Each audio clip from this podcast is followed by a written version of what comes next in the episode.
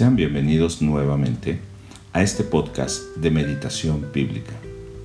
El día de hoy estamos meditando en Lucas capítulo 13 versos 31 al 35. Son muy pocos versículos, pero tienen una gran riqueza para que nosotros podamos encontrar el actuar de Dios, el actuar de Jesús y también confrontemos nuestra vida. Yo leeré en la versión Reina Valera 1960. Dice de la siguiente manera. Aquel mismo día llegaron unos fariseos diciendo, Sal y vete de aquí, porque Herodes te quiere matar. Y les dijo, Id y decid a aquella zorra, he aquí, echo fuera demonios y hago curaciones hoy y mañana, y al tercer día termino mi obra. Sin embargo, es necesario que hoy y mañana y pasado mañana siga mi camino, porque no es posible que un profeta muera fuera de Jerusalén. Jerusalén, Jerusalén, que matas a los profetas y apedreas a los que te son enviados. ¿Cuántas veces quise juntar a tus hijos, como la gallina sus polluelos debajo de sus alas? Y no quisiste. He aquí, vuestra casa os es dejada desierta, y os digo que no me veréis más hasta que llegue el tiempo en que digáis, bendito el que viene en el nombre del Señor. En los primeros versos podemos encontrar, del 31 al 33, cómo advierten a Jesús que Herodes le quiere matar. Sin embargo, no es que los fariseos se preocuparan por él, sino era una preocupación falsa. Lo que querían es que se fuera de ese lugar.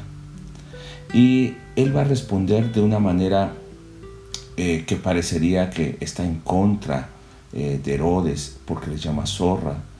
Eh, pero no es solamente eso, sino que le está diciendo que él está cumpliendo su propósito, no tiene temor. Y es el propósito del Mesías, porque él dice que seguirá expulsando demonios y sanando, y era lo que haría el Mesías cuando viniera.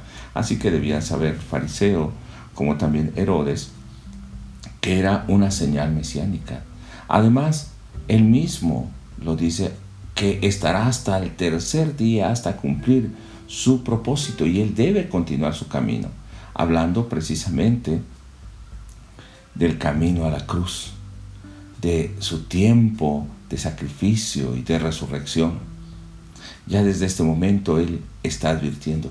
Pero la parte que me llama mucho más la atención y que debe hacernos reaccionar el día de hoy es ver cómo Jesús, utilizando pasajes del Antiguo Testamento, trae un lamento desde lo profundo de su corazón y repite doble vez, oh Jerusalén, Jerusalén, es un lamento que llega hasta el corazón, porque se está lamentando sobre la ciudad de Jerusalén que va a venir destrucción sobre ella.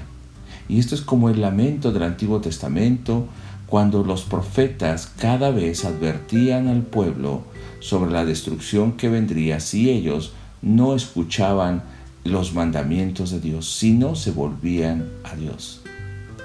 Ellos mataron a los profetas y matarían también a Jesús. Sin embargo, Jesús dice algo que puede doler mucho más y es la, el deseo de Dios y el deseo de Jesús en ese momento cuando dice cuántas veces quise juntar. El deseo de Dios era restaurar al pueblo, era tener al pueblo como suyo y que Él fuese su Dios. Pero también aunque Él quiso hacer esto, juntándolos bajo sus alas, también dice, encontraste, pero no quisiste.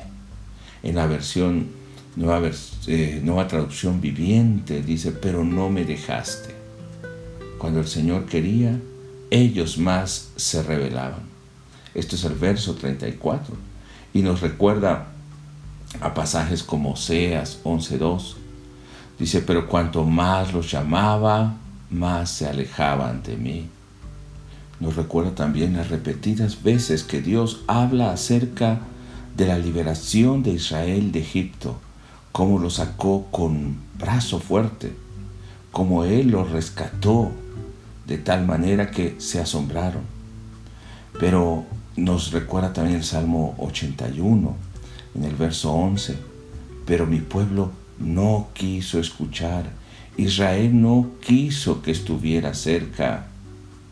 Y al mismo tiempo nos hace ver la rebeldía.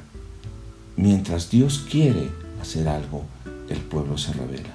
Preguntemos hoy cómo está nuestra vida. Si Dios está obrando en nosotros, está hablándonos y nosotros nos revelamos. Y algo que me, me impactó también es que ese juicio que vino sobre el Israel del Antiguo Testamento, sobre el pueblo del Nuevo Testamento en el año 70, viene también sobre aquellos que llamándonos pueblo, cuando Dios nos habla no queremos escuchar y nos alejamos de su voluntad. Buscamos evangelios diferentes, palabras que nos hagan sentir bien, pero olvidamos el llamado real de Dios para vivir una vida de obediencia.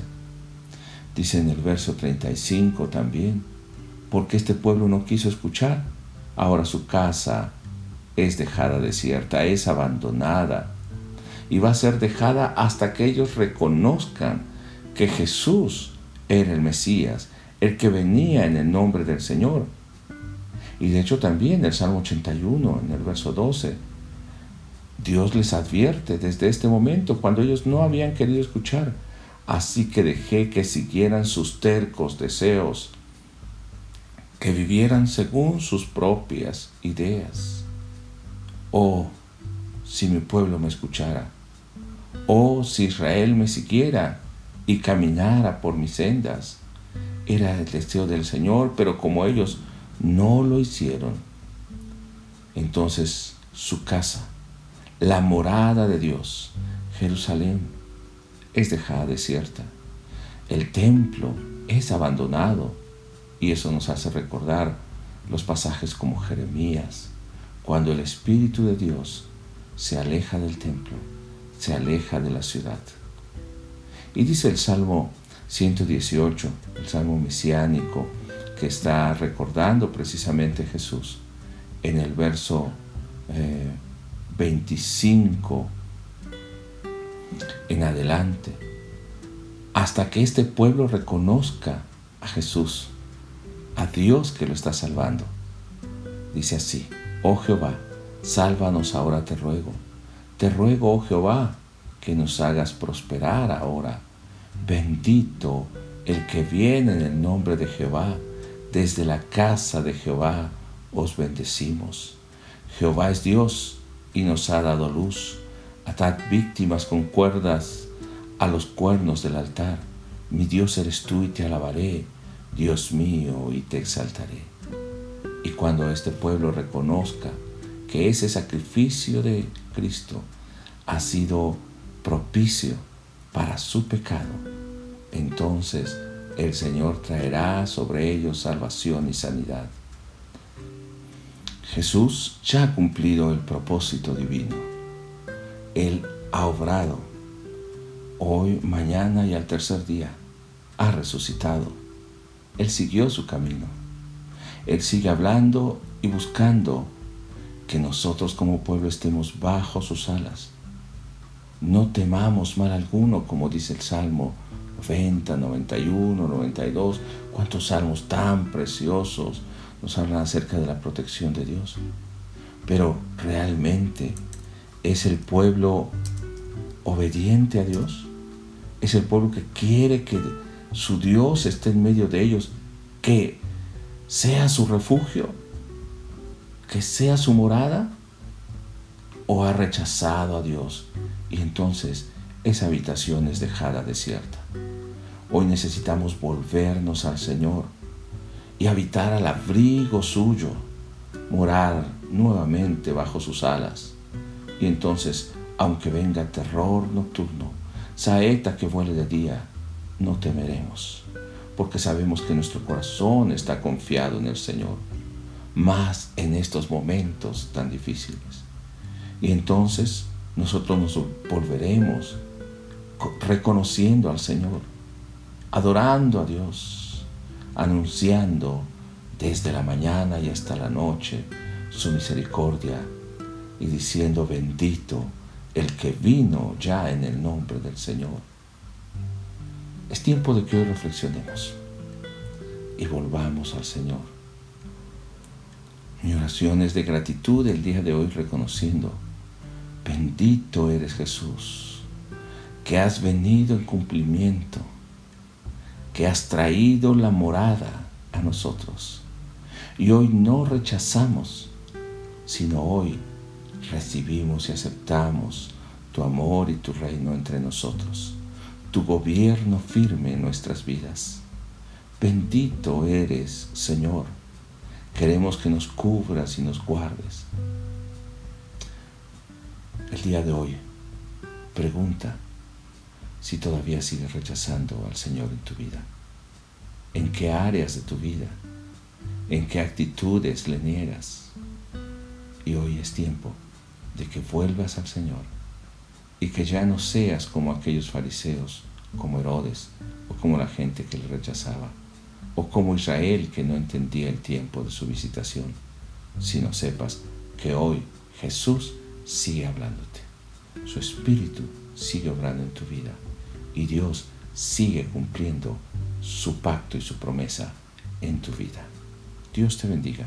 Nos escuchamos en el siguiente pasaje.